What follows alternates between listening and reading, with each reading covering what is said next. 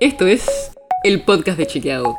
Un espacio en el que de lunes a viernes vamos a compartir con vos alguno de nuestros chequeos para que sepas qué de lo que se dijo o escuchaste es verdadero o falso. También te vamos a presentar las verificaciones que hacemos de las desinformaciones que andan circulando por ahí y vamos a traerte datos y contexto para entender mejor las noticias. Soy Olivia Sor. Hace unos días, Santiago Chano Moreno Charpentier, el ex cantante de la banda Tambiónica, recibió un disparo en el abdomen de parte de un policía bonaerense. Todavía se sigue investigando bien qué fue lo que pasó, pero Marina, la mamá de Chano, habló con los medios y pidió que se haga algo con la ley de salud mental porque la adicción es una enfermedad y según dijo, nadie da respuestas ante esa enfermedad. Por eso, en el episodio de hoy te vamos a contar qué dice esta ley por qué es importante y cuánta plata se destina a su aplicación. La Ley Nacional de Salud Mental fue sancionada en 2010, durante el primer gobierno de Cristina Fernández de Kirchner. Y esa ley busca la inclusión social de los pacientes a través de instituciones dentro de la comunidad y que se respeten los derechos humanos. Además, buscaba algo muy importante, sustituir a las instituciones psiquiátricas que funcionan como lugares de encierro. Por eso, la ley de 2010 prohibía la creación de nuevos hospitales psiquiátricos públicos y privados. Y también limitaba las internaciones. Las personas no pueden ser internadas contra su voluntad, salvo en caso de que exista riesgo cierto o inminente para sí o para terceros. Y solo mientras esa situación continúe. Y llegado el caso, debería designarse a un abogado. Pero, ¿se cumple todo esto?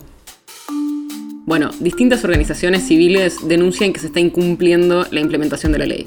Por ejemplo, siguen existiendo manicomios cuando la fecha límite para su cierre era el 2020. Pero además, critican que es insuficiente la atención de la salud mental y que los trabajadores de la salud y de la justicia tienen poca formación sobre el tema, que es algo súper necesario para poder implementar la ley.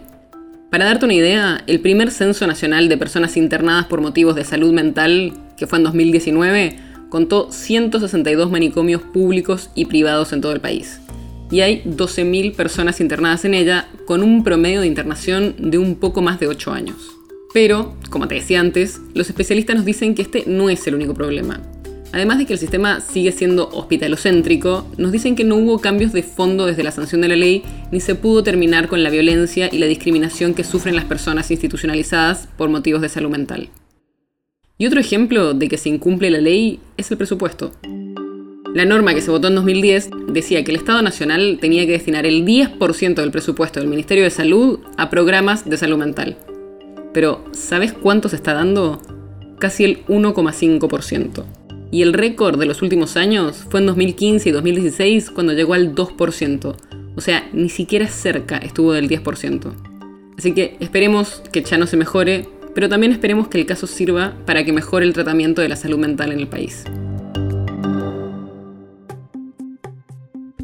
El podcast de Chequeado es un podcast original de Chequeado, producido en colaboración con Posta. Si tienes una idea o algún tema del que te gustaría que hablemos en un próximo episodio, escribinos a podcast.chequeado.com. Y si te gustó este episodio, seguinos en Spotify o en tu app de podcast favorita y recomendanos a tus amigos. Si querés más información sobre esto o sobre otros temas, entra a chequeado.com o sumate a nuestras redes. Soy Olivia Sor.